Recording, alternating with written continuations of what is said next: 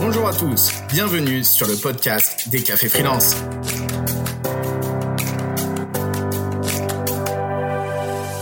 Tous les mois, retrouvez en compagnie de Laetitia Vito, spécialiste du Future of Work, les sujets sur lesquels nous, acteurs du monde du freelancing, nous nous interrogeons. Au programme de cet épisode, la gestion du temps.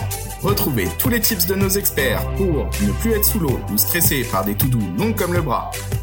Je vous laisse en compagnie de Laetitia. Bon, en tout cas, je suis super contente de venir parler du temps parce que euh, on est quand même un peu obsédé par ça, non? Ouais. Vous n'êtes pas carrément. obsédé Ah mais Bah, c'est ce qui. c'est clair, tous les jours, t'essayes de faire rentrer ta fait. to-do. euh, Ça, tu te dis c'est pas possible, j'ai pas le temps, j'ai pas le et après, faut que je temps. fasse ça, et euh, t'es toujours dans le. Voilà. Ouais. Et cette phrase, je suis sous l'eau. Est-ce que vous dites ça? Ah, mais tout le temps. Faut arrêter de le dire. Ouais, moi je suis Ouais, charrette. c'est vrai. euh, c'est- Ah, faut arrêter, faut arrêter aussi. Faut arrêter. Donc, on va essayer d'avoir quelques tips très concrets pour essayer de sortir de, ce- de cette espèce d'obsession et de maladie. De Euh, vouloir toujours ouais. tout faire. Euh, Ok. Donc, euh, l'impression que tant que c'est pas terminé, en fait, tu peux pas vivre. Faut toujours terminer Ouais. ta to-do, terminer ton. Exactement. Donc moi, je vais vous partager quelques. Donc ça se soigne, alors quelques- Voilà, ça se soigne. Ah, Et puis on a deux invités euh, géniales qui, pendant la table ronde, vont partager aussi des tips pour qu'on arrête. Et d'abord, c'est nul de dire je suis sous l'eau. Voilà. Donc on va peut-être déjà se donner comme objectif d'arrêter de dire ça. Et La pour phrase vous aussi, euh, qui nous interdite. euh, Voilà. suivez, euh, Exactement. on se fait un petit pacte entre nous Ouais. ce matin. On se dit que on est sous l'eau, on est charrette, c'est fini. Allez, on se le fait Et tous d'a- ensemble. D'ailleurs, est-ce que vous êtes sous l'eau? Non? Alors, je vois personne sur le chat qui rebondit, personne n'est sous l'eau, ça va? Vous, vous êtes tous des bons élèves? Ou vous êtes comme nous?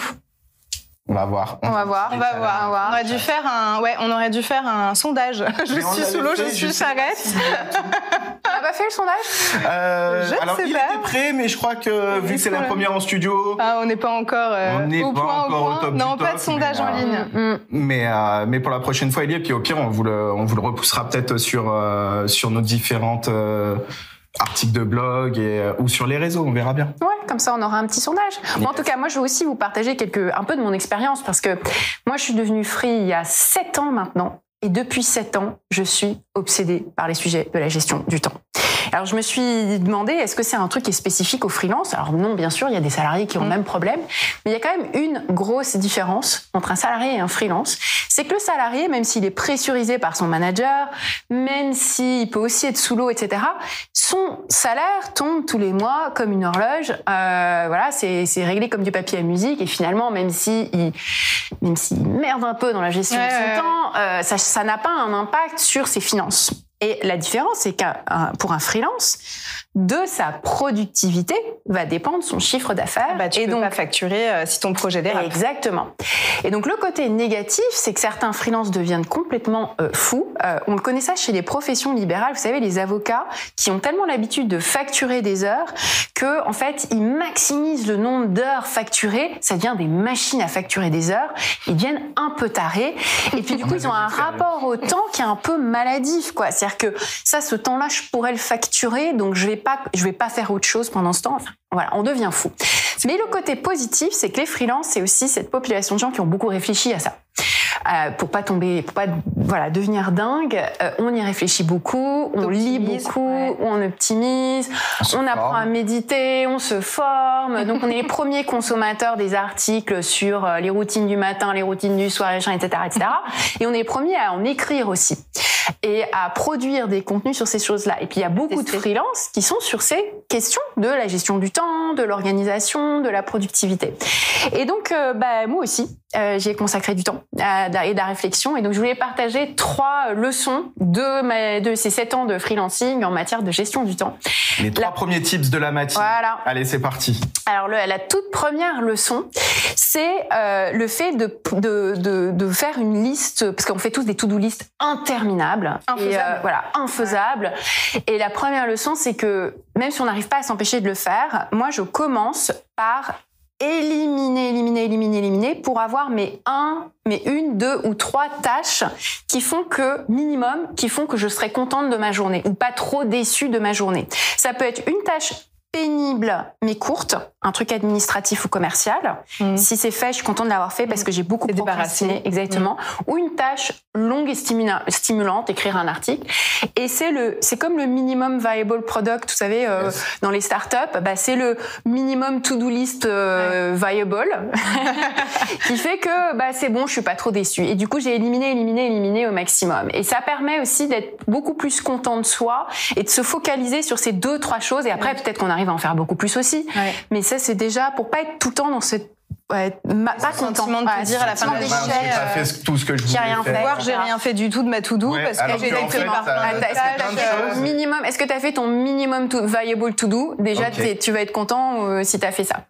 Le deuxième type, c'est que en fait, on a toujours l'habitude, enfin moi en particulier, de sous-estimer le temps que je vais mettre pour une tâche ou un projet. et évidemment, ça a un impact aussi sur la manière dont je le facture. Et donc, euh, et, et je tombe toujours, toujours dedans. Ça a un nom. Ça s'appelle l'illusion de planification. Et c'est une variante du biais d'optimiste, du biais d'optimisme. C'est parce qu'on est trop optimiste qu'on a tendance à sous-évaluer. On s'imagine, mais je l'ai déjà fait, je vais aller plus vite la deuxième fois. Ouais. Et en vrai, on va jamais plus vite la deuxième fois. C'est dingue. Et on tombe dedans encore et encore et encore. Et plein de gens, hein, même des organisations, quand ils disent qu'ils vont livrer à telle date, ils n'y arrivent pas parce qu'ils ont sous-estimé la durée que, qu'allait prendre le projet. Et donc, il y a des techniques quand même pour essayer de pas trop tomber dedans, pour neutraliser ce biais. La première, c'est de décortiquer toutes les tâches, de segmenter en sous-tâches, faire ce travail euh, préalable de segmenter euh, pour euh, déjà pour quand on voit que déjà déjà quand Ouais. on voit qu'il y a 10 étapes, on se dit ah oui non peut-être que j'ai quand même sous-évalué. Ça c'est la première.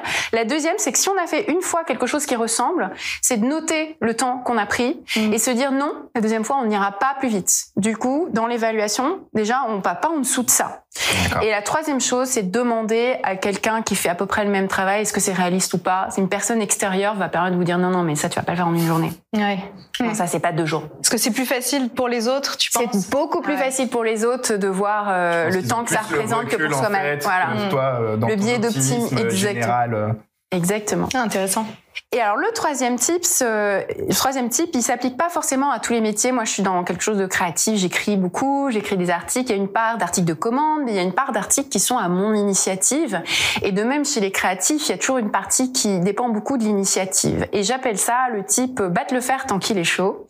Vous connaissez tous l'état de flow, c'est cet état où on est complètement concentré, on est bien dans ce qu'on fait et en fait on est beaucoup plus rapide et beaucoup plus productif. Et c'est que parfois on a marqué sur sa to-do quelque chose qui nous ennuie, qu'on n'a pas très envie de faire et en fait on n'est jamais productif quand on n'a pas envie de le faire, mais il y a autre chose là qu'on a vraiment très envie de faire et parfois c'est bon de le faire. Et ça va peut-être à l'encontre des euh, voilà des conseils où on dit faut se concentrer sur ce qui est urgent, sur ce qui est euh, important, etc. Bah des fois il faut se concentrer sur ce qu'on a envie de faire Mhm. parce que dans le flow, dans l'élan, on va le faire beaucoup plus vite. Et parfois, moi, les meilleurs articles que j'ai faits, c'est des articles qui n'étaient pas prévus dans ma to-do. Et j'avais juste tellement envie que je l'ai fait. Et donc ça, c'est parfois, il faut vraiment aussi s'écouter et faire ce qu'on a envie de faire parce qu'on est beaucoup, beaucoup plus productif comme ça. Mais il y a beaucoup d'autres tips qu'on va avoir parce qu'on va Ouais. accueillir deux super invités sur ce plateau. Euh, donc d'abord, euh, Marielle Curassier. Bonjour Marielle. C'est Viens, parti viens pour nous notre table ronde, du sur coup. le, sur le, Bienvenue. Invité, c'est Diane Balnade-Roland qui va venir aussi nous rejoindre.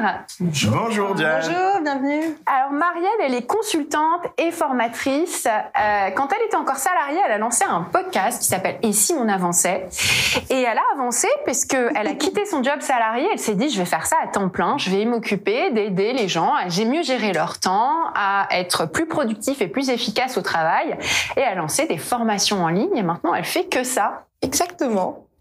Et Diane, alors Diane, ça fait longtemps déjà que tu t'occupes de l'équilibre des temps, des temps de vie, que tu aides les gens à gérer leur temps et aussi à être plus Ouais, efficace, mais Plus de 10 ans. plus, plus de, plus dans le bien-être aussi. Mmh, aussi. Et tu as créé un cabinet qui s'appelle Temps et équilibre. Mhm. Ça mérite d'être très explicite. Et oui, et oui, oui, exactement. Et tu as sorti énormément de livres, Ouais. 7. 7. 7. 7 en 10 ans, oui, c'est ça. C'est pas mal. quand même, hein. Bravo. Dans productivité. Ouais, c'est énorme parce que le temps de l'édition c'est long donc Ouais, euh, il ouais. faut, faut trouver du temps pour écrire, en fait, c'est surtout ça. Exactement. Quand on a des clients et des missions, c'est pas évident. Et donc le tout dernier, il s'appelle Slow Working. Exactement. Et donc il questionne aussi un peu le rythme qu'on cherche toujours à se donner. Hein. Tout à fait. Donc on va en parler. Exactement. Ah oui. Puis on a déjà eu des intervenants qui commençaient à nous en parler, euh, pas mal de free. euh, donc c'est un sujet, je pense, qui va passionner sur le, chat. Super. Oubliez pas que si vous avez des questions, posez-les sur le chat. On en prendra quelques-unes pendant l'émission, mais surtout on répondra à toutes les questions dans notre article de blog. Allez, je vous laisse.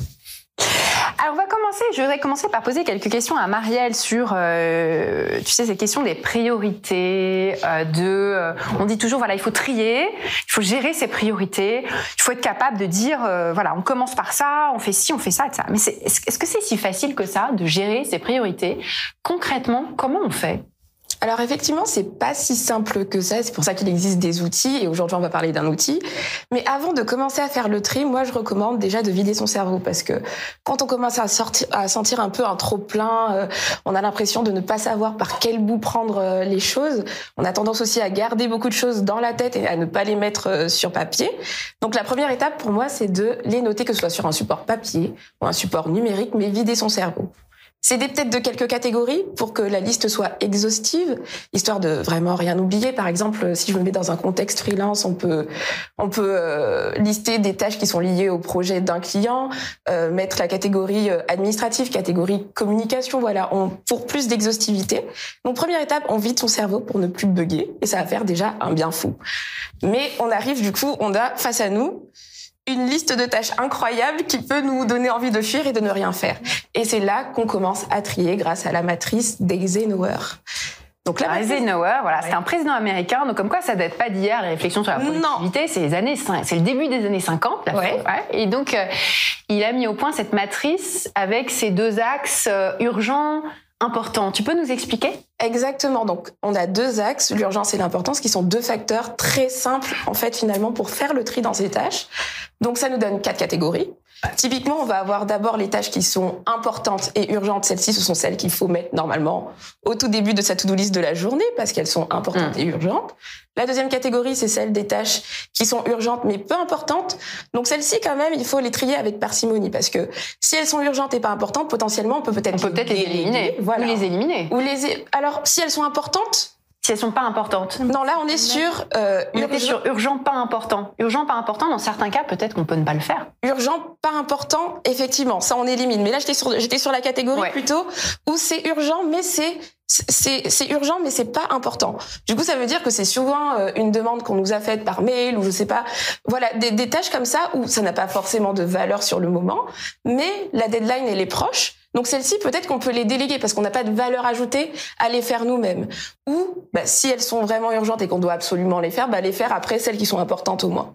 Hmm. Ensuite, on a la catégorie euh, où là, c'est la catégorie idéale où normalement, quand on est assez organisé, qu'on gère bien son temps, on se retrouve en fait dans cette catégorie. C'est celle où on a pas mal de tâches qui sont importantes, non urgentes, donc on arrive à anticiper et planifier du coup à l'avenir. Et d'ailleurs, la plupart des tâches qui se retrouvent dans l'urgence et l'importance, ce sont des tâches qui étaient à la base dans la catégorie où c'était très important, mais pas urgent, qu'on a peut-être procrastiné et on se retrouve Ouais. à devoir les faire à la dernière minute. Donc Et alors, il y a les pas urgents, pas importants, ça devrait même pas exister, ça. ça devrait pas exister, mais des fois, quand je fais l'exercice avec certains clients, je me rends compte que des fois, dans cette catégorie, ils vont mettre des, des tâches qui ne sont pas importantes pour le moment, mais qui vont prendre de l'importance plus tard. Hmm. Donc moi, ce que je dis, c'est que c'est une ta- en tout cas sur le jour même, quand on fait cette matrice, on ignore cette catégorie, mais rien n'empêche d'y revenir peut-être plus tard parce que cette tâche va, l'importance va peut-être évoluer à la suite. Mais des fois, si ce sont des distractions, des trucs vraiment peu utiles, on élimine, on oublie. Je pense que ça dépend aussi de la charge de travail qu'on a euh,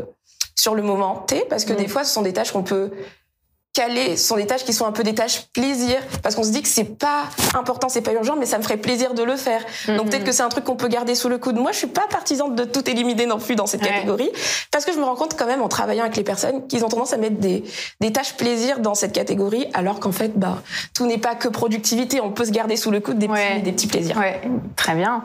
Alors, comment on sait ce qui, quelles sont les questions à se poser sur, pour savoir euh, le degré d'urgence, par exemple, ou le degré d'importance d'une tâche? Est-ce que c'est toujours si facile Est-ce que les gens savent exactement où positionner chacune des tâches? Non, c'est assez compliqué finalement parce qu'on a du mal à être honnête avec nous-mêmes. Euh, tu l'as dit tout à l'heure, on, a- on aura tendance finalement à tout vouloir mettre limite dans important et urgent parce qu'on se met, on a tendance à se mettre la pression, etc. Donc, Mm. pour ramener quelque chose d'un- peu plus factuel. On va essayer de se poser des questions pertinentes. Par exemple, pour l'urgence, on peut se demander, bah, la première, c'est la deadline. Ouais. Est-ce que la deadline, elle est courte? Est-ce qu'elle est, elle est pour, euh, voilà, dans la semaine? Donc, dans ce cas, effectivement, c'est urgent.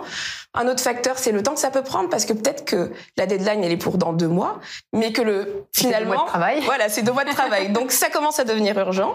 Donc, on Comme on sous-évalue, il vaut mieux commencer plus tôt. Exactement. Donc on se demande aussi combien de temps ça va nous prendre pour l'urgence. Et puis, euh, ouais, pour l'urgence, je pense qu'avec ces deux questions, on commence déjà à avoir euh, pas mal de pistes pour éva- évaluer l'urgence. Mais par contre, faire attention aux fausses urgences. Donc vraiment essayer d'être honnête. Peut-être qu'il y a des urgences aussi qui peuvent se qui peuvent se négocier. Notamment quand on travaille avec un client, par exemple, on va avoir la- euh, des phrases comme euh, incessamment sous peu, à faire dès que possible. Ou le fameux, le fameux ASAP, voilà. Oui, C'est horrible. Voilà. Et ça, Ouais. à éviter en fait. Lorsqu'on vous confie une tâche, essayez de clarifier une deadline précise. Ok. Euh, dès que possible, ça représente quoi? Parce que des fois, moi, ça m'est arrivé. Dès que possible, c'était pour dans un mois. Alors que moi, si je reste juste avec le dès que possible, qu'est-ce que je Voilà, faut que je fasse tout de suite, etc. Donc, Mhm. n'hésitez pas vraiment à clarifier les deadlines avec vos clients, avec vos collaborateurs. Et donc Et à voilà. les négocier, hein, quitte à les à négocier un peu. quelle est la date euh, la plus tardive euh, à laquelle il vous faut Ne impérativement. hésiter, voilà, exactement. Et ça permet de éventuellement euh, se donner soi-même plus de souplesse, alors que le client de son côté, il fait ça aussi pour se donner de la souplesse. Exactement. Dès que possible, comme ça, c'est moi, j'aurais, je serais plus confort si on me l'envoie avant, quoi. Donc, c'est pareil, c'est une négo. Exactement, c'est une négociation, donc ne pas hésiter à clarifier vraiment la notion de deadline quand on collabore avec quelqu'un, parce que au moins on s'enlève cette charge qu'on peut s'imposer à soi, alors que finalement on aurait pu prendre plus de temps pour, euh, Ouais. pour le faire. Et puis pour l'importance, là aussi, ça, ça va dépendre de pas mal de choses. Une tâche importante, typiquement, ça peut être une tâche qui est liée à votre mission. Typiquement, parce que des fois on peut avoir euh, des tâches qui sont pas liées à notre rôle principal, et forcément elles sont peut-être un peu moins importantes, donc on peut jauger comme ça. Est-ce que c'est lié au projet du moment, à un objectif du moment? Mm. Ça aussi, parce que si l'objectif il est pour euh, plus tard, bah, l'importance elle sera moindre, donc euh, ça va se retrouver dans dans le, la partie moins de l'importance. Et puis si c'est pour un objectif qu'on a euh, en ce moment, bah, du coup ça prend de l'importance. Et puis ouais, en termes d'im- d'importance, on peut se demander aussi quelles conséquences ça a si je ne le fais pas. Mm. Et là, est très très vrai. Parce que des fois, on se fait des montagnes de pas mal de choses, surtout dans le côté perso là. Euh, euh, si, si, je ne fais pas cette tâche, qu'est-ce qui se passe? Quel est le pire? Qu'est-ce qui peut arriver Voilà, de pire C'est toujours une bonne question à se poser. Qu'est-ce qui peut arriver de pire? Et finalement, le pire n'est pas si pire que ça. On se dit, oh, ouais, Exactement. c'est peut-être pas si grave. Et du coup, on fait le tri du coup comme ça avec ces, ces importances. Ouais. Et alors les deadlines, j'aimerais bien qu'on parle des deadlines. Euh, Il y a beaucoup de gens qui font tout à la dernière minute, euh, d'autres non. Et alors tu m'as parlé quand on a préparé cette table ronde de la fameuse loi de Parkinson, rien à voir avec la maladie. Euh, Est-ce que tu peux nous expliquer ce que c'est? Ouais, la loi de Parkinson, c'est une loi que tout le monde connaît. Et j'aime bien parler, j'aime bien présenter l'exemple du mémoire qu'on a à faire euh, en master ou en un rapport de stage. On a toute l'année, on sait très bien qu'à la fin de l'année, on va avoir ce mémoire à réaliser. Et qu'est-ce qu'on fait? Qu'est-ce qui se passe? La plupart des étudiants sont à la veille à devoir pondre 120 pages comme ça à la dernière minute. Et souvent, euh, cette loi de Parkinson, finalement, elle est assimilée à j'aime bien euh, travailler sous pression. Moi, ça me fait du bien de travailler sous pression. J'arrive à beaucoup plus produire. En fait, non, c'est simple. Il y a une loi qui existe qui dit qu'on utilise généralement tout le temps qu'on a, voilà, qu'on nous donne. Et finalement, ce qui varie, c'est pas le temps, c'est plutôt l'effort à fournir. Alors moi, ce que j'aime dire, c'est ok, on peut utiliser cette loi euh, en se disant j'aime travailler sous, sous pression, je suis assez productif, j'arrive à tenir mes délais à la dernière minute, mais à quel prix? On est parfois stressé, on fait parfois un travail dont on n'est pas fier. Donc le but, c'est de quand même ne pas rester dans ce cercle-là pour bah, être équilibré, euh, vivre les choses plus sereinement. Et donc pour contourner euh, tout ça et pouvoir respecter aussi ces deadlines, moi ce que je recommande, c'est d'être dans une dynamique déjà d'anticipation. Donc par exemple, si c'est un projet sur du long terme, t'en as parlé, le fait de découper et de se mettre des deadlines intermédiaires pour avoir des caps. Si je prends l'exemple du mémoire, typiquement, Diane, en plus, qui rédige des livres, peut-être un chapitre par mois, histoire de ne pas tout faire à la dernière Ouais. minute, ça peut être une deadline. Donc, Et d'avoir un buddy à qui on rend des comptes, par exemple, pour être sûr que les Ex- deadlines intermédiaires, elles sont, c'est du solide. Parce, Parce que que- si- comme on échangeait ensemble, se mentir à soi, c'est pas évident. Si on sait que Ouais. finalement on a beaucoup de temps pour faire ce, ce mémoire, la on attendra. ça sera tout aussi bien. donc s'engager avec quelqu'un à l'extérieur, voilà, avoir euh, bah, un collègue ou même avec le client, en fait, Mhm. lui demander Faire un de point faire un point, voilà, un point d'avancement sur le projet. Comme ça, on sait qu'on a une deadline intermédiaire et qu'on n'est pas en train de tout faire à la Et qu'on n'est pas sous l'eau pendant la dernière semaine. Exactement. T'as vu. En fait, j'avais même prévu de dire cette phrase et je ne l'ai pas. J'ai réussi le challenge déjà. Tu vois, je me suis dit que je vais pas en parler. Mais ouais, ne pas être sous l'eau et faire les choses. Finalement, être dans la fameuse catégorie de la matrice Eisenhower où on est dans des tâches importantes. Importante mais pas urgente. Voilà, qu'on prend le temps de planifier et voilà. Bien sûr, Ouais. il y aura des petits loupés, etc. C'est c'est pas parfait. En fait, le but c'est pas d'avoir euh, quelque chose de parfait, Mm. mais d'essayer de maîtriser son temps et de ne pas être sous Génial, merci Marielle. Mais j'aimerais qu'on passe à Diane et qu'on s'interroge aussi sur. Euh, finalement, le problème, c'est le fait d'être insatisfait en permanence. Et le problème n'est pas le temps, le problème, c'est nous et la manière dont on l'appréhende. Et puis, ces questions qu'on se pose sur la productivité, on, on oublie parfois de se demander pourquoi. Parce qu'être productif au service de quelque chose qui sert à rien, c'est pas forcément vertueux. C'est ça. Et donc, je voudrais te demander, Diane, euh, finalement, sur ces, ces- Parce que toi, tu as écrit un livre, tiens, je vais le montrer, qui s'appelle Slow Working. Où tu interroges cette question des, des rythmes, des rythmes qu'on se donne. Et je voudrais te poser cette question, comment ça s'applique, cette question des rythmes, au profil tout particulier des freelances?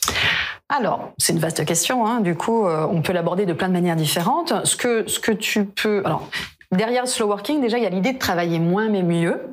Donc, effectivement, de viser peut-être plus l'efficience que la productivité euh, et même l'efficacité. Euh, donc, on peut être très efficace sur des temps courts, par exemple. La, la spécificité des freelances et même des entrepreneurs, hein, de manière plus large, c'est que souvent, ils, ils, ils- ben, ils aiment ce qu'ils font. Ils ont fait ce choix professionnel. Donc, on est souvent sur des métiers ou des activités passion. Donc, ils vont avoir du mal, effectivement, à mettre euh, de la distance avec leur travail, à remettre justement le travail à sa juste place. Donc, l'équilibre, il est plus difficile à atteindre. Ce qui peut être intéressant parce que, forcément, sur des activités de freelance, on porte l'activité, on l'incarne, euh, forcément, puisqu'on se vend nous aussi, on vend notre temps, on vend notre image, etc. C'est de comprendre que quand on met son énergie au service de son entreprise ou de son activité, de ses clients, etc., on rend service justement aussi aux clients euh, ou à l'activité. Donc comprendre que véritablement cette gestion d'énergie, elle est essentielle et elle doit faire partie en réalité du processus d'efficacité. Et c'est ça qui change tout. En réalité, c'est de comprendre justement, bah, tu parlais justement de euh, tout à l'heure de faire le choix de l'ac- l'action juste. Tu te souviens de voilà quand tu euh, choisis justement de te consacrer à ton article parce que tu es dans le flow, etc. C'est exactement ça. Alors on peut pas toujours le faire, mais de comprendre que parfois la meilleure chose que tu as à faire, c'est justement d'arrêter ce que tu fais si tu bloques, par exemple, et de pouvoir, et les freelances peuvent a priori le faire, peut-être te promener, aller faire un tour, aller chercher en fait l'inspiration. Justement, ça va te permettre par la suite d'être beaucoup plus efficace, beaucoup plus efficient, et tu vas pouvoir faire ce que tu dois faire dans des temps souvent plus courts. Euh, voilà, tout simplement. Hein, de ne pas toujours être dans le dans la productivité et dans et dans quelque chose où tu vas forcer. En fait. Alors toi, tu féru de méditation. Donc euh, justement, la balade en forêt, ça me fait penser. Tu as collaboré avec la plateforme Petit Bambou. Oui, donc à ta voix sur la plateforme Petit Alors, c'est pas Bambou, ma euh, voix. ça- non, J'ai pas, j'ai pas osé l'enregistrer parce que je ne suis pas euh, instructrice en méditation. Par contre, j'ai rédigé les, les, les séances et on les a, conçues avec euh, Benjamin Blasco, donc de, de- qui est l'un des cofondateurs en fait de, de Petit Bambou. Donc, ce sont, c'est un programme de, le premier programme de gestion consciente du temps qui s'appelle Le Temps et moi et qui est constitué effectivement de 18 séances de méditation pour en fait se réapproprier son temps. Voilà, parce que bah, justement la méditation ou ou même la, la, la pleine conscience en fait, tout Ouais, simplement, ouais. c'est un outil formidable pour gérer son temps au quotidien, euh, y compris d'ailleurs pour euh, arbitrer ses priorités. Euh, parce que tu peux. euh, la- la difficulté, euh, Marielle le disait tout à l'heure, c'est que quand on est un peu justement sous l'eau, quand notre to-do list déborde, effectivement, quand tu as une to-do list long comme le bras, c'est complètement anxiogène. Donc la première chose à faire, effectivement, c'est de faire redescendre la pression. Euh, parce que quand tu es véritablement débordé et sous pression, t'as plus de lucidité. Tu sais ça qu'il y a cette, cette voilà. citation géniale. euh, Oui, de- on en parlait, tu m'as dit que c'était Saint, Saint François de Sales. Moi, Oui. je connaissais la citation, mais je savais pas de qui elle était. Oui, Effectivement, elle est très connue. C'est euh, une demi-heure de méditation est nécessaire tous les jours, sauf quand on est très occupé. Alors, quand on est très occupé, une heure de méditation est nécessaire. V- c'est véritablement vrai, justement. C'est quand plus tu es débordé, plus en réalité il faut que tu prennes du temps pour poser les choses, faire redescendre la pression pour que prioritairement tu retrouves de la lucidité, Mm. la clarté d'esprit pour pouvoir faire les bons choix. Ouais. Parce que En gérer fait, dépend priorités, du c'est niveau d'anxiété. faire des en choix. fait. Que le- Exactement. Le sentiment d'être débordé, cela reflète un niveau d'anxiété élevé. Bien sûr, bien sûr. Et avec la même charge, on peut ne pas se sentir débordé Exactement. pourvu qu'on fasse baisser ce niveau Oui. d'anxiété. Donc, Voilà. euh, du Hein. coup, la méditation. Donc la pleine conscience, c'est formidable pour ça. Et c'est pas forcément toujours, on se fait un monde en fait de la méditation, on imagine 45 Ah, c'est pas minutes. forcément se mettre en lotus, en tailleur, euh, voilà. etc. Euh, moi, je prône beaucoup la méditation informelle, justement, et c'est parfois prendre une minute, deux minutes, s'arrêter simplement, revenir à ses sensations, euh, mettre plus de temps de pause comme ça entre deux activités, deux tâches, et ça te permet véritablement déjà d'arrêter le temps très concrètement, de plus être dans cette sensation de course, d'accélération du temps que l'on génère parfois soi-même, justement, se- s'accordant pas ces temps de pause. Et en fait, ça permet de se sentir, ben voilà, beaucoup plus justement maître de son temps, Mm. parce que on arrête le temps. Et tu l'as dit, aller marcher aussi, hein, marcher. Aller euh, marcher, déconnecter, tâches, euh, et d'un coup tu reviens et, ouais. et c'est plus pareil. Exactement. Mieux. La, la première chose, de toute manière, que doit faire un freelance quand il planifie ou quand il organise son année, sa charge de travail sur le, le moyen long terme, c'est déjà de poser ses jours off. Mm. Ce que font rarement, en réalité, les euh, freelances Mm. et les congés.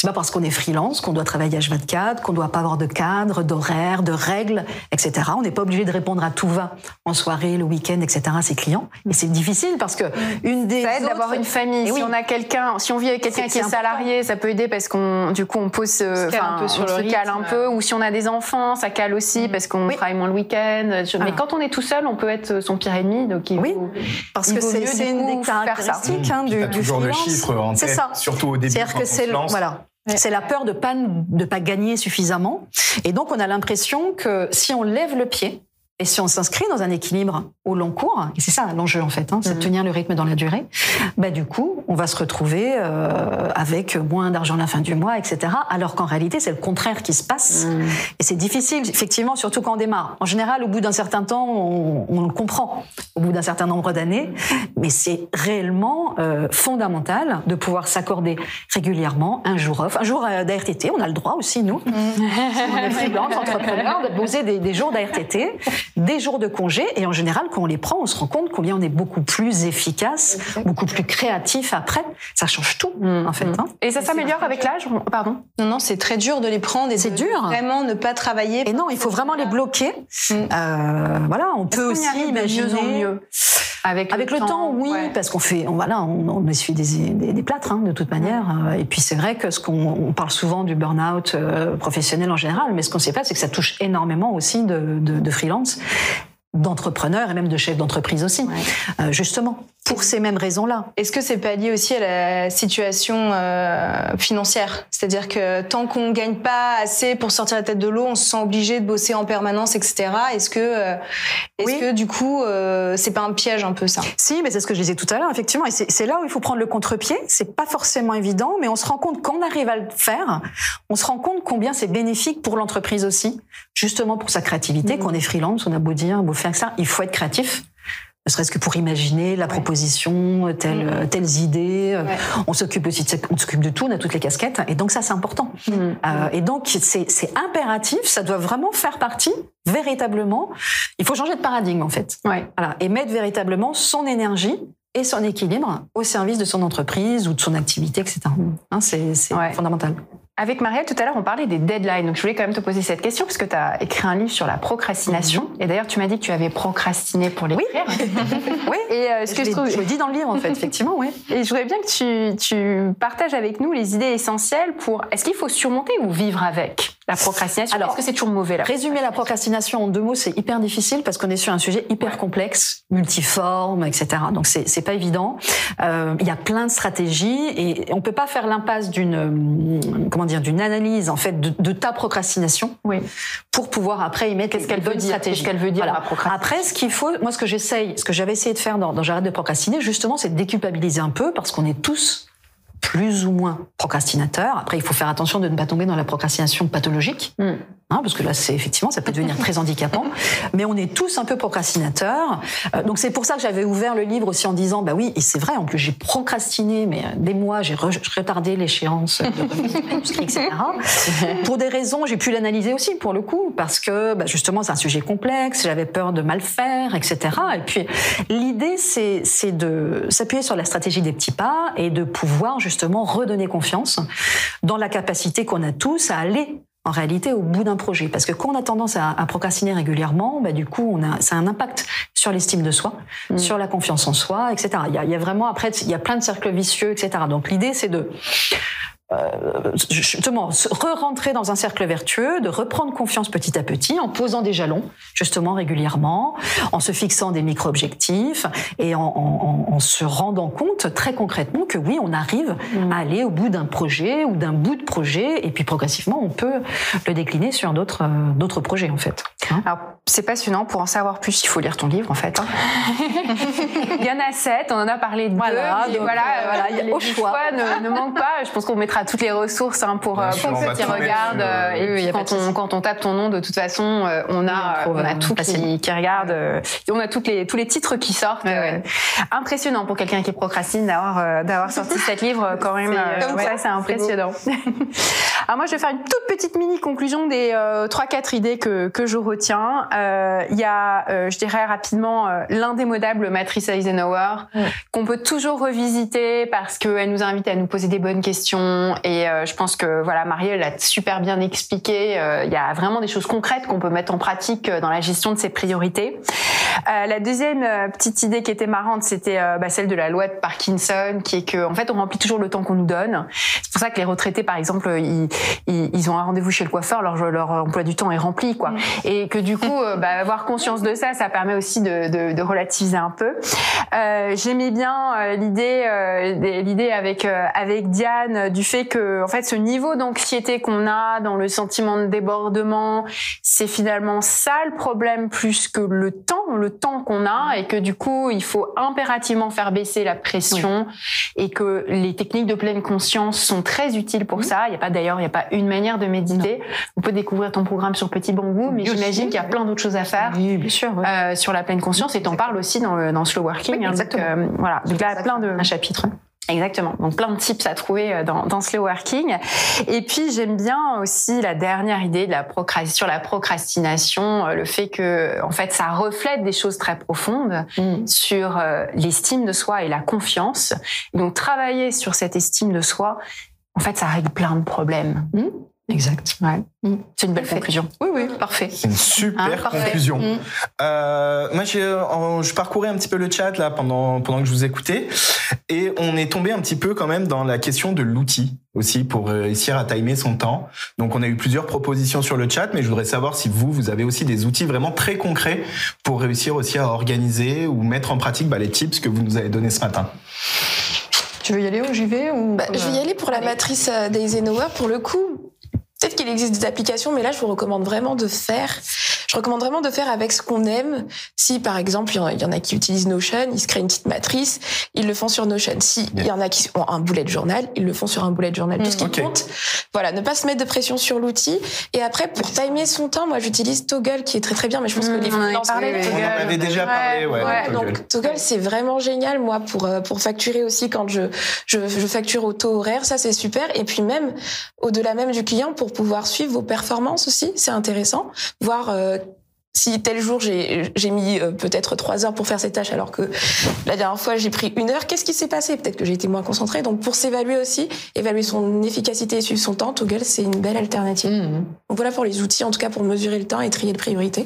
C'est c'est pas c'est pas l'outil qui compte en fait. Ouais. C'est comment est-ce que tu vas arbitrer. C'est comprendre la, la difficulté parce qu'effectivement la gestion du temps c'est le cœur. le- la gestion des priorités c'est le cœur de la gestion du temps. Donc tu peux ça peut être le matin effectivement sur un ton carnet ou un bout de papier papier, noter tes Mm. trois à cinq grandes priorités du jour. Certains vont être très euh, effectivement euh, geek et plutôt utiliser des, des outils, etc. euh, ou des apps. Euh, tu as cité Notion, mais il y a Trello aussi tout simplement qui fonctionne. Ouais, bah, c'est les deux qui Voilà. Euh, Ouais. euh, moi, je travaille beaucoup sur Trello, mais certains vont être Moi, plutôt euh, Trello, là, sur pour, OneNote, euh, voilà, où tu, où tu vrai. peux aller un peu plus dans le détail aussi.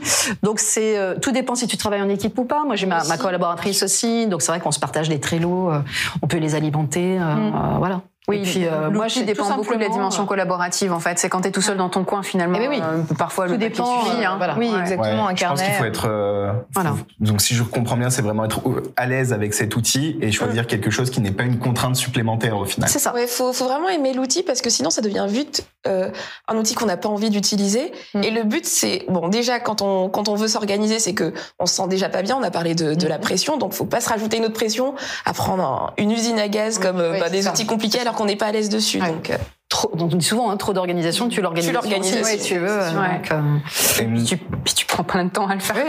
oui. on, est, on est très bon sur la gestion du temps ce matin. Alors, Il fallait. voilà. Mise en abîme. on est vraiment pas mal. Et je voudrais bien revenir aussi sur un point, c'est que tu disais qu'on pouvait déconnecter très rapidement.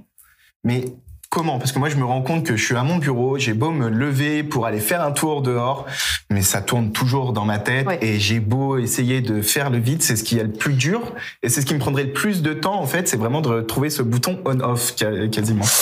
Alors, ce qui, est, ce qui est important, justement, c'est de pas limiter non plus sa vie, entre guillemets, hein, ou son identité euh, aussi à son identité professionnelle et à ce que représente pour toi effectivement ton activité. Donc, quand tu as des centres d'intérêt à côté, euh, autres, mais complètement qui n'ont rien à voir, c'est-à-dire que tu, ce qui te permet de ne pas être toujours dans quelque chose qui est utile.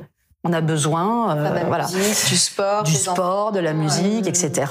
Euh, je, je vais vous donner un exemple très très perso et très très concret. Il y a ma fille qui est dans, le- dans les coulisses. Euh, elle a fait, enfin, on, est supporter d'une équipe que vous connaissez bien ici à Paris. Voilà. Puisqu'on est, j'ai vécu dix ans sur Paris, donc forcément, et mon, mari est parisien aussi.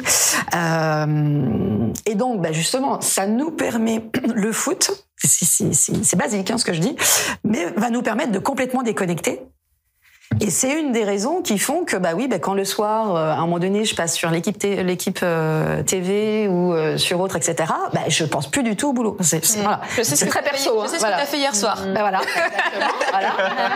Euh, et ça, c'est génial. En fait, j'avais pas ça avant parce que moi, j'ai raccroché après mon mari, etc. Bon, 2013 ou un truc comme ça. Euh, J'étais pas très foot avant, puis c'était c'était du jour au lendemain. Mais en fait, c'est ça permet vraiment de pouvoir complètement passer à autre chose. Et c'est, voilà, je, je vous rassure, j'ai pas que ça comme euh, centre d'intérêt non plus. Euh, J'en ai plein d'autres, mais c'est ça qui est important. C'est d'avoir, euh, pour quelqu'un, ça va être aussi de jouer à des jeux vidéo ou autres, etc. ça va être de peindre euh, ou euh, le sport, effectivement. C'est hyper important en réalité pour pouvoir remettre le travail à sa juste place, d'avoir d'autres d'autres centres d'intérêt et de ne pas exister uniquement qu'à travers son identité professionnelle. Et c'est quand même très difficile qu'on entreprend ou qu'on est freelance parce qu'on incarne justement euh, son, son activité en fait. Et puis il y a un défaut, certains, certains freelances qui euh, cherchent tellement à optimiser que même leur temps de loisir est optimisé. C'est euh, apprendre un truc, euh, Ouais, faire du ça, sport, ouais. machin, X pompe, X... Ils sont vraiment euh, la même approche, euh, limite ils font une matrice Eisenhower de leur loisir. tu vois. Il y a vraiment des gens tarés. Quoi. Donc à un moment, c'est aussi arrêter dans une euh, Mais tu sais, optimisation en Mais permanence. C'est ça. Tu sais, c'est ce que j'expliquais dans la catégorie souvent tout ce qui n'était pas important et urgent. Je voyais des loisirs en fait, et c'est pour ça que je dis non, faut pas surtout surtout pas tout éliminer. Et euh, moi, par exemple, ce que j'ai commencé à faire, puisque j'ai du mal justement à déconnecter, c'était ma première année euh, d'entrepreneuriat, donc j'ai décidé de démarrer une activité un peu euh, où je déconnectais. Donc le dessin, par exemple, je faisais jamais de dessin, mais je me suis lancé un challenge. Et le fait de devoir reproduire un dessin en regardant une vidéo, là, il n'y a pas moyen de penser business, typiquement. J'arrive, du coup, euh, je me suis calé voilà deux créneaux dans la semaine pour me m'obliger à le faire, et j'ai commencé à prendre du plaisir. Donc c'est des petits challenges qu'on peut. ça- C'est pas grave si on tâtonne avant de trouver son activité finalement plaisir, mais on a besoin en fait de déconnecter effectivement. Mhm. C'est pas facile, pas facile. Mais ça peut juste être faire la cuisine. Hein. Ouais, Oui, c'est ça. ça peut être tellement de choses. Il faut pas que ça se transforme en le ménage et les courses. En fait. Non, c'est ça, faut qu'il y ait la dimension faut la plaisir, on l'a dimension compris. voilà. des, des temps où tu, tu arrêtes le temps. Je- je- ce que je disais à Yann, je, je suis très café et donc c'est sortir aussi, sortir de chez soi. Souvent les freelances travaillent souvent à la maison aussi, euh, se poser sur une terrasse ou dans un café et, et ju- juste ne rien faire quoi en fait. Et Ça fait tellement Sans culpabiliser. Et sans culpabiliser. Parce que quand tu Moi, hein, euh, ouais, t'arrêter et ne pas culpabiliser, c'est très difficile. Oui, mais c'est pareil, c'est des temps qui nourrissent ta créativité. En Ah, fait. Moi, j'ai eu mes meilleures essentiel. idées au café, euh, au café en fait, Ou les promenades. ou des promenades, promenades, ouais. En marchant, Ah, oui, ouais, c'est ça, ça, c'est Ouais. un truc incroyable. Ça, je sais pas, il y a des trucs hormonaux qui se passent, qui font que tout d'un coup, la ça- nature, enfin voilà, se Oui. reconnecter à la nature aussi. Mais je pense qu'il y a aussi l'image de crédibilité des freelances qu'il faut qu'on mette en avant. Ou quand on est freelance, on a souvent euh, l'impression de ah mais tu travailles quand tu veux ou tu Oui. travailles pas beaucoup ou tu fais un peu ce que tu veux.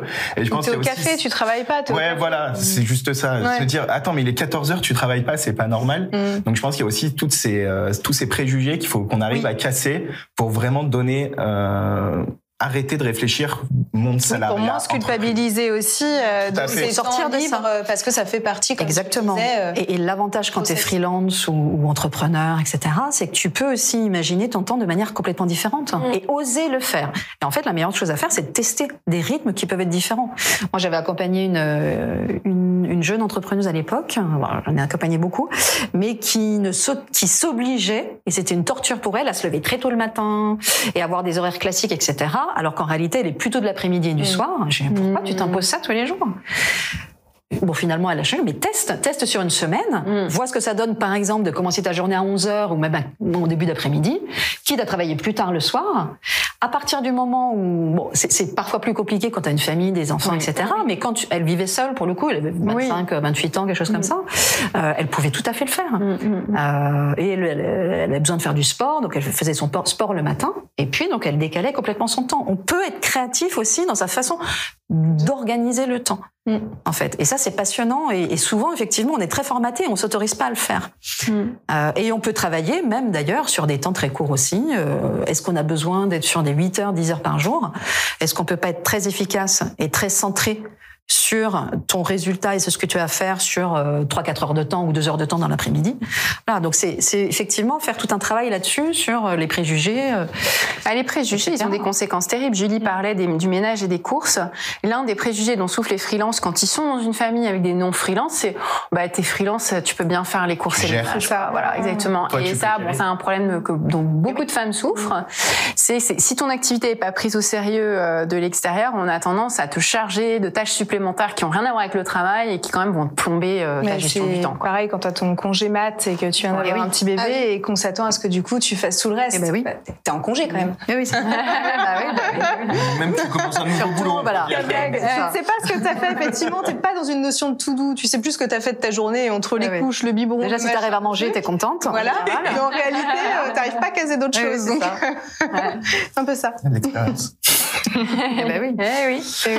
Mais par rapport, juste un, un point par rapport à ça, c'est que pour que les gens nous prennent au sérieux de l'extérieur, il faut que soi-même, d'abord, on soit convaincu que notre travail est un travail à 100% et est un vrai travail à part entière. En Mm. fait, ça commence par soi. Oui. Et si tu es convaincu toi, c'est beaucoup plus facile de mettre des limites et de, et de faire comprendre aux autres, y compris sa famille, hein, ses Mhm. enfants, son conjoint, mais aussi la copine qui passe à 16 heures euh, prendre un café ou autre, euh, ou ta mère qui t'appelle, etc.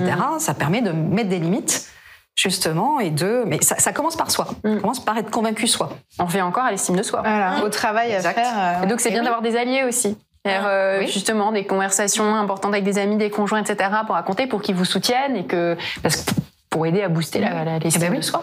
Ça se joue quand même à plusieurs. Ouais, je suis d'accord. Eh ben, moi, je trouve que c'est un beau, une belle conclusion. parce qu'on a tendance à toujours être un petit peu seul quand on est freelance, mais il faut Mm. vraiment s'ouvrir, être plusieurs. C'est aussi pour ça qu'on est là ce matin.